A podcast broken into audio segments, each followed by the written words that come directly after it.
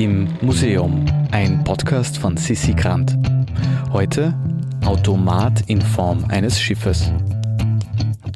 Daniel Uchtmann präsentiert uns heute in der Kunstkammer des Kunsthistorischen Museum Wien ein goldenes Schiff aus dem 16. Jahrhundert. Das Schiff ist aber nur Fassade für eine unglaublich komplexe Mechanik, die sich in seinem Inneren befindet und wohl die ein oder andere kaiserliche Runde zum Johlen gebracht hat. Hallo, hier spricht Daniel Uchtmann. Ich bin Kunsthistoriker und Kunstvermittler am Kunsthistorischen Museum und wir sind hier in der berühmten Wiener Kunstkammer. Diese besonders bedeutende Sammlung, die vor allen Dingen mit Objekten, dreidimensionalen Objekten aus sehr edlem Material bestückt ist. Wir haben hier alles Mögliche. Elfenbein, Gold, Silber, edle Steine. Wir haben aber auch als eine besonders witzige und besonders schöne Kategorie Automaten. Also Kunstwerke, die sich selbst von sich aus bewegen können. Natürlich kennen wir das alle aus unseren Kindernzimmern oder von unseren Kindern. Spielzeugautos oder Puppen, die man aufziehen kann, die im Inneren ein Uhrwerk haben und dann irgendetwas abspielen. Beziehungsweise heutzutage wohl weniger mit Uhrwerken, sondern oftmals natürlich auch mit Elektronik. Oder wir, die meisten von uns haben Smartphones oder irgendwelche Geräte, die sehr klein sind, aber viel können. Und sowas gab es auch schon in vergangenen Jahrhunderten. Wir stehen vor einem goldenen Schiff aus dem Jahr 1585. Es ist also schon weit über 400 Jahre alt. Hans Schlottheim heißt der Künstler, der es hergestellt hat. Das war in Augsburg. Überhaupt hatte Augsburg, was technische Erzeugnisse anbelangt, im 16. Jahrhundert ein bisschen die Nase vorn. Augsburg war bekannt für technische Meisterwerke. Unter Kunst, also unter bildender Kunst, verstehen heute viele Menschen oftmals eher nur Malerei oder Bildhauerei oder auch moderne Medien oder Architektur. Aber das, was hier drin steckt, wurde im 16. Jahrhundert ebenso gleichwertig als Kunst betrachtet, nämlich die Mechanik, wo wir sie von außen überhaupt nicht sehen. Im Moment steht hier nur ein sehr schönes, sehr kleinteiliges, detailreiches, Schiff, aber im Inneren befindet sich eine ausgeklügelte Mechanik. Liebhaber von teuren Uhren wissen das auch zu schätzen, weil sie wissen, dass sie im Handgelenk nicht nur die Uhrzeit ablesen können, sondern darin sich ein kleines Miniaturwunderwerk be befindet. Mechanik wurde in vergangenen Jahrhunderten als Abbild des Universums verstanden. So wie die Planeten umeinander kreisen, so wie alles eine große Weltenmaschine darstellt, so stellt so ein mechanisches Kunstwerk im Kleinen die Welt auch dar. Mechanik als Kunst und Abbild der Welt. Einmal aufgezogen, man kann einen Schlüssel hineinstecken, wie bei einer alten Uhr, stellt man das Schiff auf den Tisch, auf die kaiserliche Tafel, bei einem Fest, zur Belustigung der Gäste. Durch Betätigung eines kleinen Hebels rollt das Schiff über den Tisch an den Gästen vorbei. Man muss sich die Überraschung vorstellen, vor über 400 Jahren, als wie durch Geisterhand dieses Kunstwerk an den Menschen vorbeifuhr. Automobile oder sowas war natürlich nicht einmal denkbar. Aber nicht nur das, sondern im Inneren befindet sich auch noch eine kleine Orgel mit zehn Registern und diese Orgel spielt automatisch Musik. An Deck des Schiffes stehen Trompeter.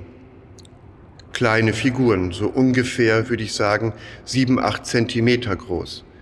Sie haben Trompeten bei sich und man glaubt, die Musik kommt aus den Trompeten, aber sie kommt aus dem Inneren des Schiffes.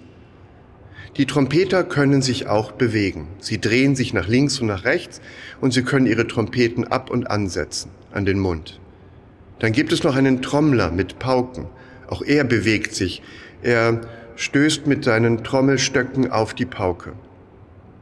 Und tatsächlich am Boden des Schiffes, also auch nicht sichtbar, befindet sich eine Paukenmembran, die automatisch geschlagen wird.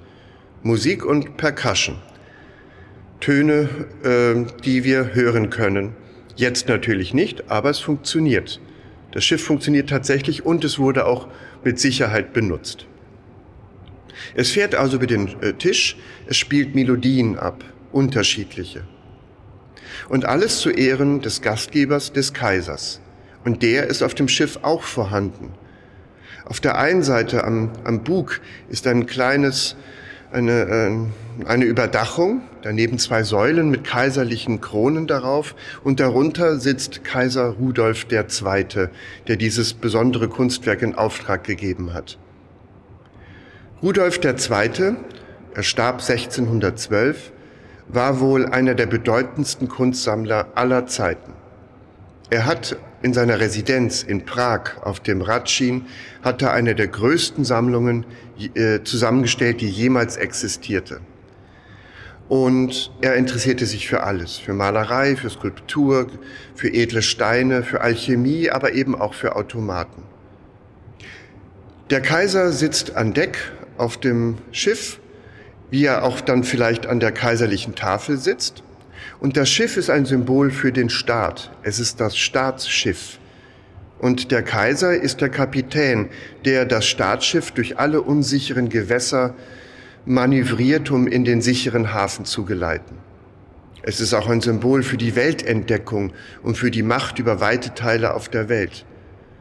Auch wenn der Kaiser diese Macht nicht hatte, so ist zumindest das Schiff ein Symbol dafür. Auf dem Schiff selbst unten sieht man Wellen und Fische und Wale und Meeresungeheuer und darüber sieht man auch noch Buchstaben, eine Inschrift. Und sie besagt, dass niemand dieses Schiff angreifen sollte, ansonsten würde es sich wehren. Anders ausgedrückt, der Kaiser ist bereit, sein Reich gegen Angreifer von außen zu beschützen. Wir haben auch einen Anker, der herunterbaumelt. Der Anker ist seit vielen Jahrhunderten ein Symbol für den Glauben, für die Verankerung im Glauben. Und der Kaiser ist ein Vorreiter des Katholizismus.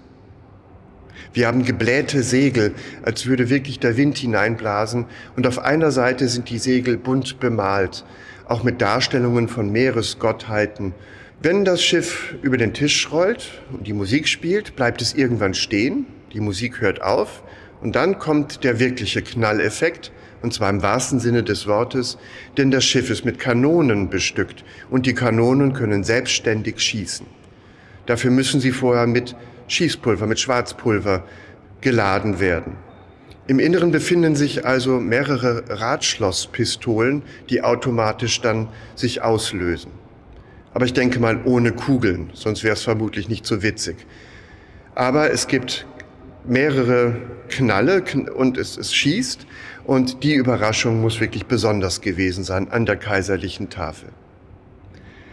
Äußerlich ein Meisterstück der Goldschmiedekunst, aber der wahre Kern ist die ausgeklügelte, unglaublich multifunktionale Mechanik im Inneren und es kann einfach sehr, sehr viel. Das kennen wir heutzutage auch, aber das hier ist halt schon über 400 Jahre alt. Immer wieder überraschend, welch schöne Objekte der kaiserliche Größenwahn zutage gebracht hat. Wer jetzt unseren Größenwahn verstärken möchte, der kann sich auf www.imuseum.at zu unserem Newsletter anmelden. Im Museum ist eine Produktion vom Produktionsbüro Sissi Grant. Musik Petra Schrenzer, Artwork Nuschka Wolf.